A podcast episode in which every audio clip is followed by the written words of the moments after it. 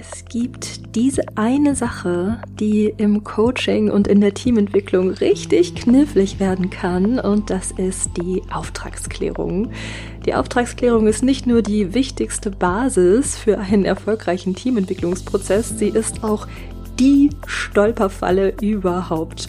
Höchste Zeit also, dass wir uns dem Thema Auftragsklärung mal so ein bisschen intensiver widmen. In der heutigen Folge sprechen wir darüber, was es genau ist, was die Auftragsklärung so knifflig macht und schauen natürlich auch darauf, wie du diesen Herausforderungen professionell begegnen kannst. Ich erzähle dir dabei auch von einer Sache, die mich und meine Mentees darin unterstützt, dass die Auftragsklärung leichter gelingt. Und ich kann dir jetzt schon verraten, das ist eine Sache, mit der du ganz bestimmt nicht rechnest. Und damit heiße ich dich willkommen hier im Podcast Die Vision führt uns an der Podcast für eine visionäre Team- und Organisationsentwicklung. Wir sprechen in diesem Podcast darüber, wie du Teams und Organisationen zeitgemäß in Richtung Zukunft begleiten kannst und dir dabei ein erfolgreiches Coaching-Business aufbaust, das genau zu dir und zu deinen Bedürfnissen passt. Denn neues Arbeiten ist nicht nur etwas für die Teams und Organisationen, die wir begleiten. Neues Arbeiten beginnt bei uns selbst.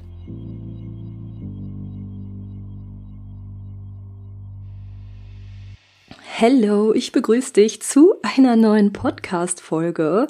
Ich hoffe, du hattest schon einen schönen Sommer und konntest ein bisschen die Sonne genießen. Ich weiß, es war ein bisschen regnerisch dieses Jahr, also ich hoffe, dass dich manche Sonnenstrahlen ja trotzdem schon erreichen konnten. Ich freue mich riesig, dich heute mal wieder mitzunehmen und eine neue Podcast-Folge für dich aufzunehmen, denn ja, falls du schon bemerkt hast, es gab eine ungeplante Pause hier im Podcast, beziehungsweise ich bin derzeit nicht ganz so schnell mit meiner Podcast-Produktion. Tatsächlich bin ich etwas verlangsamt, aber das hat alles gute Gründe, denn es ist jetzt nicht so, dass ich gerade übermäßig lange Urlaub mache und deswegen keine Zeit finde, um mich ans Mikro zu setzen. Nein, es liegt an einer ganz anderen Sache und zwar an meinem ersten Buch, das ich gerade schreibe. In der letzten Podcast-Folge hatte ich dir ja schon davon erzählt und es ist einfach so, dass dieses Buchprojekt jede Menge Zeit in Anspruch nimmt und gerade jetzt im Sommer war ich mit der Überarbeitung beschäftigt. Das Manuskript ist mittlerweile so weit fertig, dass es ähm, ja zumindest so weit überarbeitet werden konnte, dass es jetzt bei meiner Lektorin ist. Und danach werde ich in die nächste Überarbeitung gehen, bevor das Manuskript dann auch noch Ende Oktober ins Korrektorat wandern wird. Oh Mann, ja, das war eine wilde Reise bis hierhin, das kann ich dir sagen. Aber worüber ich mich auch riesig freue, ist, dass mein Buch schon in diesem Jahr auf der Frankfurter Buchmesse vorangekündigt wird. Das ist ein riesengroßes Geschenk und liegt vor allem an der wunderbaren Svenja Hirsch. Svenja ist meine Buchmentorin und ja, ich bin eine ihrer Mentees, das heißt, sie hat mich bei der Entstehung meines Buches begleitet, mir Textfeedback gegeben, sie begleitet mich bei der Veröffentlichung und ist tatsächlich auch meine Lektorin. Und Svenja ist in diesem Jahr mit einem eigenen Stand auf der Frankfurter Buchmesse. Und wird dort unter anderem auch schon eine Broschüre dabei haben, in der mein Buch vorangekündigt wird. Und es wird ein paar Goodies geben, also ganz großes Kino und ich bin natürlich auf der Frankfurter Buchmesse auch dabei, ist ja klar. Also falls du auch da sein solltest, vielleicht sehen wir uns ja da, wer weiß. Ich würde mich auf jeden Fall sehr freuen. Soweit erstmal zu meinem Buchprojekt, beziehungsweise dazu, warum ich mit der Podcast-Produktion ein bisschen langsamer geworden bin. Immerhin, mein Buch ist ja ebenso für dich, denn auch in meinem Buch wird es ja um die Themen Team- und Organisationsentwicklung gehen, also es entstehen auf jeden Fall weitere Inhalte für dich, nur halt in anderer Form. Und ja, das schon mal vorweg in den nächsten Podcast-Folgen und auch in meinem Newsletter werde ich dich noch näher zu meinem Buch informieren und dir darüber auch berichten, welche Inhalte du erwarten kannst. Darauf freue ich mich gerade auch schon riesig. Aber jetzt kommen wir erstmal zum Thema der heutigen Folge und zwar zu dem überaus spannenden Thema Auftragsklärung in der Teamentwicklung. Die Auftragsklärung ist tatsächlich das Thema Nummer eins in meinen Mentorings oder auch in meinen Kurssprechstunden, also in meinem Online-Kurs The Inner Transformation. Das heißt, mit meinen Mentees oder auch mit meinen Kursteilnehmern bespreche ich regelmäßig, wie eine gute Auftragsklärung aussehen kann. Denn, und da kommen wir auch schon zu einem wichtigen Punkt, der ganze Prozess Ganz egal, ob Team- oder Organisationsentwicklung steht und fällt mit der Auftragsklärung. Und ich kenne so einige Prozesse, die ja alles andere als positive Effekte hervorgebracht haben, also eher das Gegenteil, weil der Auftrag zu Beginn nicht gut geklärt war. Und da kann ich natürlich auch aus eigener Erfahrung sprechen, weil auch ich habe gerade so zum Anfang meiner Selbstständigkeit als Team- und Organisationsentwicklerin so einige Aufträge in den Sand gesetzt. Ja, ich gebe es zu. Und das lag nicht selten an der Auftragsklärung. Und weil das Thema Auftragsklärung so ein wichtiger Punkt ist, habe ich dazu auch ein eigenes Videotraining entwickelt. Ja, es ist mehr so ein Video-Workshop, in dem man jederzeit einsteigen kann. Und in diesem Video-Workshop zeige ich, wie die Auftragsklärung ganz leicht in vier Schritten gelingt und auch welche Methode sich gut in der ersten Teamsitzung eignet, um den Auftrag ja wirklich nochmal abschließend zu klären. Und der Video-Workshop geht ja so circa eine Stunde und dazu gibt's noch Unterlagen wie beispielsweise ein Fragenkatalog und der Ablauf der Methode als PDF zum Download dabei. Und falls du dich für diesen Workshop interessierst, ich lasse dir dazu gerne den Link in den Show Notes da. Ich muss dazu sagen, dass ich diesen Link sonst nur mit meiner Newsletter-Community teile. Also man findet diesen Workshop nicht einfach so auf meiner Website. Deswegen, falls du Interesse hast, dann geh bitte hier über die Show Notes und ja, da kannst du dir die Infos zu diesem Workshop dann in Ruhe anschauen. So, jetzt lass uns aber mal einsteigen, denn ich habe dir natürlich auch heute in der Folge was mitgebracht zum Thema Auftragsklärung. Und zwar mag ich mit dir einmal darauf schauen, was knifflig werden könnte, wenn du den Auftrag mit einer Führungskraft klärst, aber natürlich auch darauf, was hilft, diese Auftragsklärung leichter zu gestalten. Okay, und lass uns mal loslegen mit den kniffligen Aspekten. Und einer dieser kniffligen Aspekte ist die Verwechslung von Prozess und Ergebnisverantwortung. Dazu mal eine kleine Geschichte. So vor ein paar Wochen erzählte mir eine meiner Mentees, die Nadja, davon, dass sie eine Anfrage für einen Teamentwicklungstag erhalten hatte. Und natürlich wollte sie wissen, welches Ziel mit dem Teamtag erreicht werden sollte. Und weil sie tiptop ausgebildet ist, hat sie den Teamleiter auch die bekannte Frage nach dem guten Ergebnis gestellt. Ne? Kennst du bestimmt, was wäre für Sie ein gutes Ergebnis des Teamtages? Ja, das hat sie ihn gefragt. Und was hat der gute Mann geantwortet? Er antwortete, ein gutes Ergebnis wäre Teambuilding.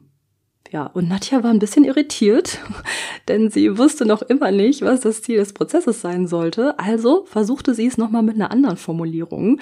Und dann hat sie sowas gesagt wie, ja, ich meine, was soll das Ziel des Teamtages sein? Und was hat er dann geantwortet? Er antwortete Teamentwicklung. Hm. Was war denn hier passiert? Und um es kurz und knapp auf den Punkt zu bringen, es war zu einer Verwechslung gekommen, und zwar zu einer Verwechslung von Prozess und Ergebnisverantwortung. Und um das jetzt mal theoretisch einzuordnen, wir unterscheiden in der Beratung und im Coaching zwischen diesen beiden Verantwortungsbereichen. Schauen wir uns mal die Prozessverantwortung an, also die Verantwortung für die Gestaltung des Prozesses. Ja, diese Verantwortung liegt ganz klar bei dir. Ja, deine Expertise liegt darin, hilfreiche Fragen zu stellen, geeignete Methoden auszuwählen und dem Auftraggeber natürlich auch das passende Format für eure Zusammenarbeit zu empfehlen. Ja, also Supervision, Mediation oder doch lieber Teamentwicklung. Das weißt du im besten Fall, ja. Du weißt im besten Fall, wann welches Format am meisten Sinn ergibt. Und die Ergebnisverantwortung liegt wiederum bei unseren Klienten. Und in der Teamentwicklung ist damit gemeint, dass es an den Teammitgliedern liegt, ob sie zu einem Ergebnis kommen und auch wie sie mit dem Ergebnis dann intern umgehen und was sie daraus machen, ja. Und systemische und lösungsorientierte Beratungsansätze, die gehen sogar noch einen Schritt weiter, indem sie der Annahme folgen, dass die Lösungen im System liegen. Also wir können dem System, sei es ein Team oder eine ganze Organisation, keine Lösung von außen aufzwingen oder ihnen eine Lösung verkaufen, weil die Teams und Organisationen ihren eigenen Lösungsschritten folgen. Also, im Rahmen der Ergebnisverantwortung liegt das Erfinden von Lösungen nicht in unserem Zuständigkeitsbereich. Das System findet ja sozusagen seine eigene Lösung und geht dann auch seine eigenen Schritte. So, jetzt kommen wir mal zurück zu Nadja und ihrem Gespräch mit dem Teamleiter. Was hier jetzt passiert war und ja, was Nadja verständlicherweise auch so irritiert hat, war die Verwechslung zwischen Prozess und Ergebnisverantwortung. Ja, also der Teamleiter verwechselte Ziel und Format. Anstatt Nadja mitzuteilen, was das Ziel des Teamtages sein sollte, also wofür dieser Teamtag überhaupt anvisiert wurde, antwortete er mit der Formatauswahl. Teamentwicklung. Ja, und in diesem Sinne hat er sich den Hut der Prozessverantwortung aufgesetzt, der eigentlich, ja, eigentlich auf Nadjas Kopf gehörte. Ja, ganz ehrlich, diese Verwechslung von diesen Verantwortungsbereichen, das kommt so häufig vor und auch wirklich häufiger als gedacht. Und du kannst dazu gerne auch mal in deine Praxis schauen. Ja, wie häufig wirst du von einem potenziellen Auftraggeber für ein vorbestimmtes Format angesprochen? Ja, also ich wette mit dir, es kommt regelmäßig vor. Die Teamleitung möchte dich beispielsweise für eine Teamsupervision gewinnen, weil es Konflikte zwischen zwei Kollegen gibt, aber Hand aufs Herz, hm, ist Teamsupervision hier überhaupt das passende Format oder doch lieber Mediation? Oder sagen wir mal, die Führungskraft möchte dich für einen Teamentwicklungsprozess buchen, weil sie mit einem Teammitglied nicht richtig zurechtkommt. Ja, wie sieht's denn hier aus? Ne? Also wäre es nicht ratsamer, der Leitung ein Führungscoaching anzubieten oder vielleicht ist es ja auch Mediation. Du bist die Person, die das passende Format empfiehlt. Ja, der Auftraggeber kann nicht wissen, was das geeignete Format ist. Ihm fehlt dazu die Expertise. Und genau so verhält es sich auch mit den Angaben von Zeiten. Ich weiß nicht, wie häufig ich früher angesprochen worden bin, so nach dem Motto, Frau Neumann, wir wollen im Team unsere Rollen und Zuständigkeiten klären und neue Entscheidungsstrukturen etablieren. Und ich dachte dann so, oh, okay, ja, das hört sich nach einem ordentlichen Prozess an, also so nach zwei, drei Ganztägern. Und mein Gegenüber meinte dann so zu mir, ja, wir haben für dieses Anliegen vier Stunden Zeit. Also, du verstehst, was ich meine. Die Zeit war schon von Anfang an festgesetzt und es gab halt die Idee, diese zwei riesigen Themen innerhalb dieses kurzen Zeitraums erarbeiten zu können. Ei, ja. Also du kannst dir schon denken, auch das ist eine Verwechslung. Denn wie viel Zeit wir für die Themen benötigen, das weißt du sehr viel besser als der Auftraggeber. Ja, du weißt, welche Methoden du verwenden würdest, um die Rollen zu klären und du weißt, wie du vorgehen musst, um mit dem Team neue Entscheidungsstrukturen zu erarbeiten. Und deswegen weißt du auch, wie viel Zeit das alles in Anspruch nehmen wird. Der Auftraggeber kann das gar nicht wissen. Er ist kein Coach. Er kennt sich nicht mit den Methoden aus. Also auch hier hast du es mit dieser klassischen Verwechslung von Prozess und Ergebnisverantwortung zu tun. Und da nochmal so ein Blick in deine Praxis. Wie häufig wirst du von Auftraggebern angesprochen, die dir die Zeit schon vorgeben? Ja, möglicherweise versuchst du dann sogar, den Auftrag trotzdem möglich zu machen. Ja, vielleicht machst du dann so einen Schnelldurchlauf durch die Rollenerarbeitung und kratzt so ein bisschen die Entscheidungsstrukturen an. Und nach den vier Stunden denkst du dann vielleicht, boah, was ich ja alles geschafft habe, ja, also was ich für die hier zusammengestrickt habe, damit das möglich werden kann. Aber und jetzt kommt ein wirklich herbes Aber, die Teammitglieder sind nicht zufrieden. Weil die Teammitglieder dachten, sie würden alles viel, viel tiefer mit dir besprechen und deswegen erzählen sie dir am Ende, was ihnen alles in der Sitzung mit dir gefehlt hat. Na, wieder erkannt. Ganz ehrlich, da bist du nicht allein, wenn es dir so geht, okay? Also da bist du definitiv nicht allein, denn auch zu dieser Verwechslung kommt es so, so häufig. Okay, was wir den Auftraggebern natürlich unterstellen können, sind gute Gründe. Ne? Natürlich kann es sein, dass sie einfach keine weitere Finanzierung haben, um ihre Themen ausgiebig besprechen zu können. Das kann natürlich ein Grund sein. Allerdings dürfen wir dann so ehrlich sein und uns eingestehen, dass sich das Team zwar so eine Prozessbegleitung wünscht, sich das aber de facto gar nicht leisten kann. Ja, das Team kann sich dich nicht leisten. Punkt.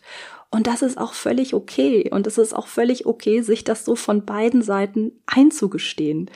Ich vergleiche das immer gerne mit einer Kfz-Werkstatt. Ich weiß, das Beispiel hinkt ein bisschen, ja, weil wir Teams und Organisationen natürlich nicht reparieren. Ja, es handelt sich dabei ja nicht um triviale Systeme. Trotzdem mache ich gerne den Vergleich, um diese Verwechslung von Prozess und Ergebnisverantwortung zu veranschaulichen. Ja, stell dir mal vor, jemand hätte einen kaputten Motor und würde seinen Wagen in die Werkstatt bringen, ja? Und dann würde dem Kfz-Mechatroniker sagen, ja, ich weiß, der Motor ist kaputt, ich hole den Wagen in einer halben Stunde wieder ab. Was ich damit sagen will, stell dir mal vor, der Kunde würde hier die Zeit bestimmen. Und dann erwidert der Kfz-Mechatroniker, oh, das tut mir leid, also für eine Motorreparatur brauche ich mindestens vier Tage. Sie können Ihren Wagen Ende der Woche wieder abholen. Und der Kunde würde jetzt sagen, dafür habe ich keine Zeit. Also ich habe vor, mit meinem Wagen in einer halben Stunde noch einkaufen zu fahren. Mal so als Beispiel, okay. Und das Thema Zeit können wir hier auch gleichsetzen mit dem Thema Geld. Also stell dir vor, der Kunde hätte keine finanziellen Möglichkeiten für eine mehrtägige Motorreparatur. Deswegen möchte er, dass der Kfz-Mechatroniker die Reparatur in einer halben Stunde vornimmt. Und? Hm, ist der Motor noch eine halben Stunde repariert? Bestimmt nicht. Das heißt, der Kunde hat vielleicht die Absicht, Geld zu sparen, aber am Ende hat er nicht das Ergebnis, das er wollte. Okay, ich weiß, das Beispiel hinkt ein bisschen, aber auf einer Ebene passt es halt ganz wunderbar und zwar um diese Verwechslung von Verantwortlichkeiten ja so zu veranschaulichen, denn auch hier ist die ja im vollen Gange. Ne? Der Kfz-Mechatroniker ist nun mal der Experte für die Reparatur. Er weiß, wie lange dieses Prozedere dauern wird und genauso ist es auch im Coaching. Unsere Kunden und Kundinnen können uns keine Zeiten vorgeben. Okay, so, wie du dir denken kannst, kannst du diese Verwechslung auch noch in anderen Formen erkennen. Zum Beispiel, ja, sagen wir mal, der Auftraggeber möchte bestimmen, wer an einem Prozess beteiligt wird. Ja, sagen wir mal, Teamentwicklung steht an und der Auftraggeber ist jetzt die Führungskraft und sagt dann so zu dir, dass er in diesem Prozess nicht involviert sein möchte. Und wie du bestimmt weißt, sollte die Führungskraft an einem Teamentwicklungsprozess immer beteiligt sein, ja?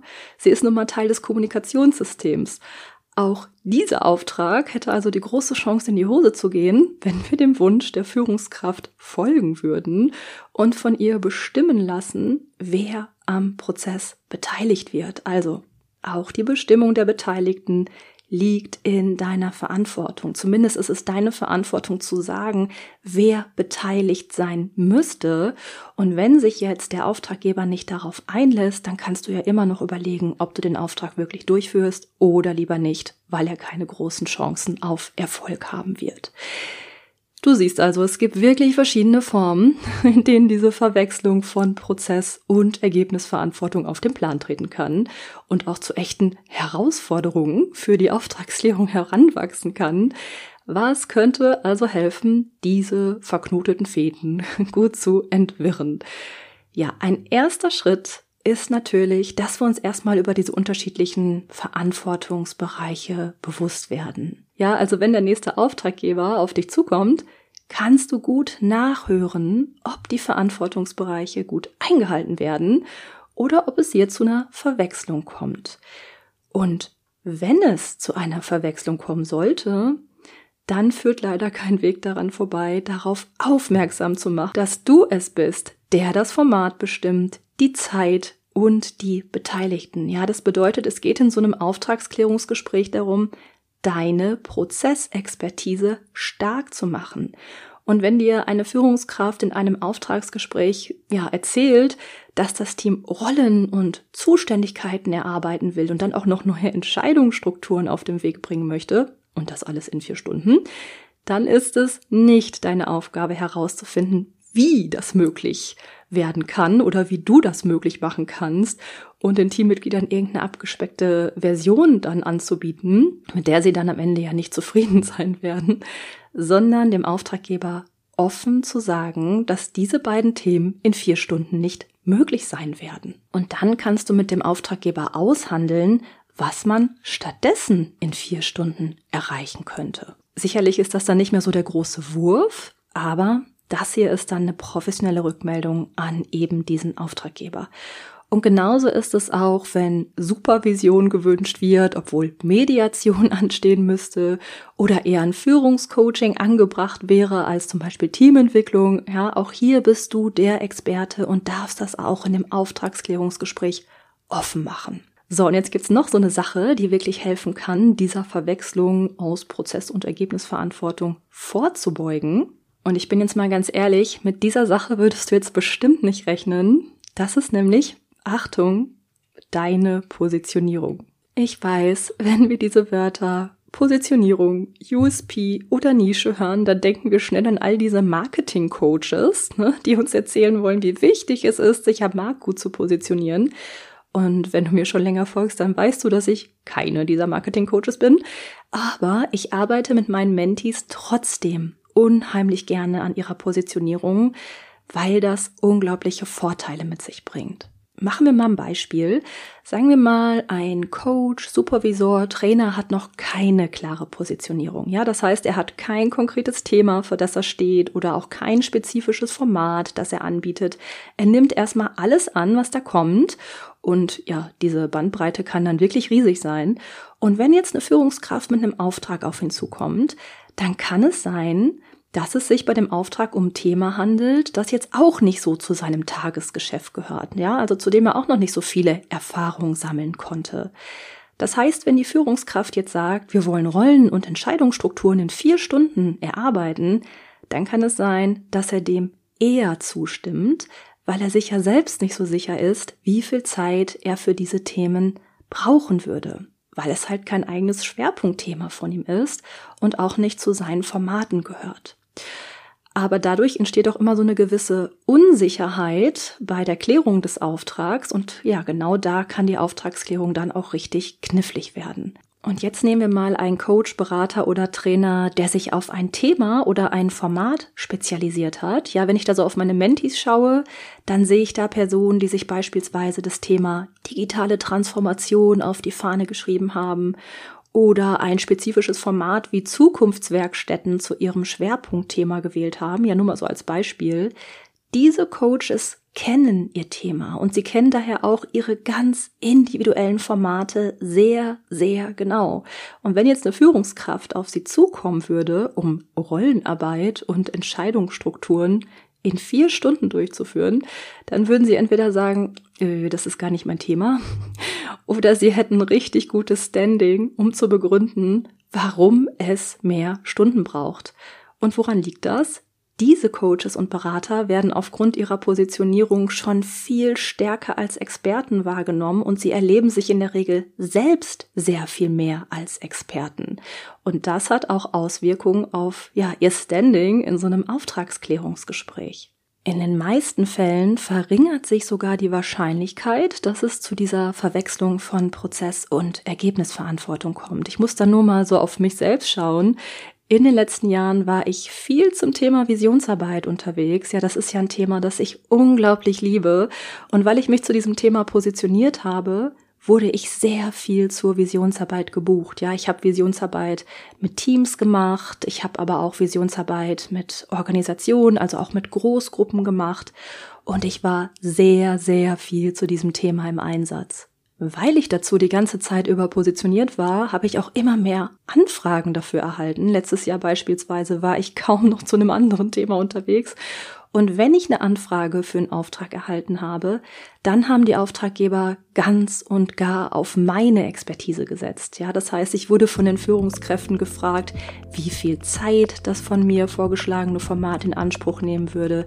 Ich wurde nach Materialien gefragt und danach, wer beteiligt sein müsste. Ja, also durch diese Positionierung wurde die Expertise bei mir auch gesehen. Das hat natürlich all meine Auftragsklärungsgespräche enorm erleichtert und ich hatte es nicht mehr mit dieser Verwechslung zu tun. Okay, das für dich als eine weitere Möglichkeit, dieser Verwechslung vorzubeugen und vor allem mit Herausforderungen in der Auftragsklärung gekonnt umzugehen.